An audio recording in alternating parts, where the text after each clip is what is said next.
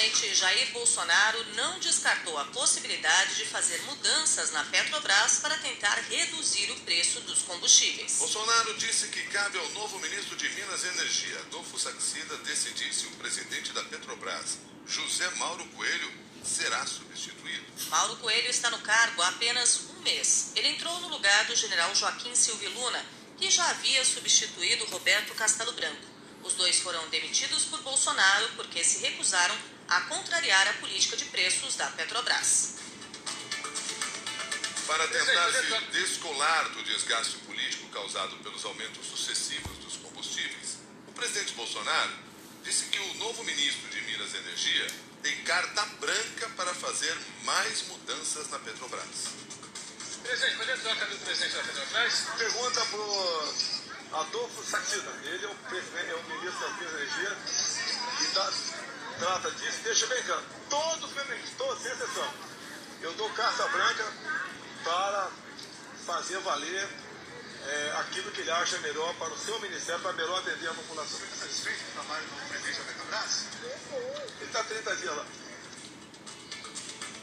O ministro de Minas e Energia, Adolfo Saxida, entrou no lugar do general Bento Albuquerque, que foi demitido dois dias após o aumento de 8,87% no preço do diesel. Ao dar a declaração na Praça dos Três Poderes, depois de um passeio de moto, Bolsonaro voltou a atacar o lucro da Petrobras e defendeu mudanças na política de preços da estatal. Implementada na gestão de Pedro Parente durante o governo Michel Temer, a política de preços dos combustíveis da Petrobras leva em conta a variação do dólar e o preço do barril de petróleo no mercado internacional. A PPI não é uma lei, é uma resolução do Conselho.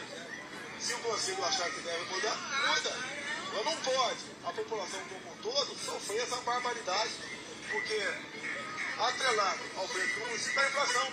Então o poder aquisitivo da população já está lá embaixo com a pandemia. Comitê Nacional de Secretários da Fazenda anunciou que vai recorrer da decisão do ministro do Supremo, André Mendonça, que altera as regras de cobrança do ICMS do diesel. Na sexta-feira, o magistrado derrubou uma liminar que permitia a aplicação das taxas diferentes de impostos nos estados. André Mendonça atendeu a um pedido da Advocacia Geral da União, que questionava o desrespeito a regras relacionadas a uma alíquota única para o combustível. Agora são 6 horas e 6 minutos. O relatório da Controladoria Geral da União apontou que um esquema de fraude no programa Farmácia Popular desviou mais de 2 bilhões e 600 milhões de reais do Ministério da Saúde entre 2015 e 2020. De acordo com uma reportagem exibida no Fantástico da TV Globo, farmácias fantasmas, que só existem no papel, estão sendo usadas no golpe milionário contra o programa do Ministério da Saúde, que distribui medicamentos de graça ou com desconto à população. Ponto de partida da investigação são queixas de cidadãos que aparecem na lista de retirada de medicamentos sem nunca ter recebido os remédios. A descoberta foi possível graças ao Conect SUS, ferramenta criada pelo governo para controlar o sistema de vacinação. Além do calendário de imunização, o aplicativo também mostra a lista de remédios supostamente liberados aos usuários. Mexer no aplicativo ali que eu não conhecia, eu vi que tinha uma parte de medicamento. Diz que eu tirei o medicamento em Cidrolândia, Mato Grosso do Sul. Só que eu nunca pisei no Mato Grosso, tampouco tenho parentes lá. O que impressiona é a quantidade de retirada dos medicamentos no mesmo CPF. 800 unidades de uma medicação, mais 420 de outra. A primeira coisa que eu pensei foi, tem alguém utilizando meu CPF para ganhar uma grana. O programa Farmácia Popular foi criado em 2004 e fornece remédios de graça ou com desconto de até 90% para diversas doenças, como hipertensão, diabetes, asma e colesterol alto. Durante dois meses, o repórter Giovanni Grisotti, da RBS TV do Rio Grande do Sul, acompanhou processos judiciais e descobriu as principais artimanhas dos golpistas atualmente, a compra e a venda das farmácias populares. O objetivo da transação é aplicar golpes e driblar a burocracia, porque o processo normal para ter um estabelecimento credenciado no farmácia popular costuma ser demorado. Como o governo suspendeu temporariamente novos credenciamentos, o fraudador compra o CNPJ de drogarias já habilitadas. Tu está comprando o CNPJ de farmácia popular? Eu estou atrás ainda. Eu tenho várias propostas. Cara, eu estou fechando um de 40 mil. Da onde que é essa?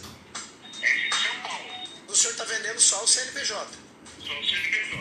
O senhor está vendendo o CNPJ por causa do farmácia popular, né? Exatamente. E quanto que o senhor está pedindo? 75 mil. Posso instalar ela em qualquer cidade do Brasil. Qualquer cidade do Brasil. Ela vai funcionar dentro da sua cidade, do CNPJ. É, inclusive tem um pessoal de Goiânia que me ligou também essa semana. E hoje, hoje também tem, eu recebi uma mensagem de Campinas. Você vai entrar em sócio com 99,9% na, na, na. Depois de 30 dias, você transfere a entre- De acordo com o Sindicato Nacional dos Auditores do SUS, um dos motivos da fraude é a falta de fiscalização do Ministério da Saúde. O diretor do Departamento Nacional de Auditorias do SUS, Cláudio Azevedo Costa, diz que a pasta está adotando medidas para coibir as fraudes. Mas nós já estamos utilizando, por exemplo, a base da Receita para poder auxiliar nesse cruzamento de dados. E o nosso intuito aqui é utilizar ferramentas de inteligência artificial no cruzamento para que a partir daí atue fortemente no combate às fraudes do programa Farmácia Popular. Agora são 6 e 10. O deputado estadual Paulo Dantas, Sobre o presidente da Câmara, Arthur Lira, e são adversários no Estado. você está acompanhando os destaques do Jornal da CBN. Bombeiros do Rio de Janeiro ainda buscam o corpo de um perito da Polícia Civil que teria sido assassinado por três militares da Marinha que foram presos neste domingo. De acordo com a polícia, os militares usaram uma viatura da Marinha para sequestrar o agente e lançá-lo no rio Guandu, passa sob o arco metropolitano. O crime aconteceu depois de uma briga entre o perito Renato Couto de Mendonça e o dono de um ferro velho, que é pai de um dos militares acusados pelo assassinato. Eles brigaram porque Renato acusou o proprietário de receptar materiais roubados de uma obra dele. Os militares da Marinha e o quarto suspeito estão presos e serão autuados por homicídio qualificado e ocultação de cadáver. 6 e 11.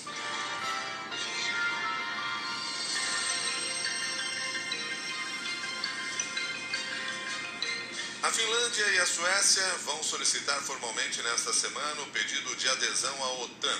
Os anúncios foram feitos ontem pelas autoridades dos dois países, apesar das ameaças russas de retaliação. Uma das justificativas da Rússia para atacar a Ucrânia há 82 dias foi a sinalização do país de que iria aderir à aliança militar. Neste domingo, o Ministério da Defesa do Reino Unido divulgou o relatório onde afirma que a Rússia pode ter perdido um terço das tropas enviadas à Ucrânia. 6 e 12.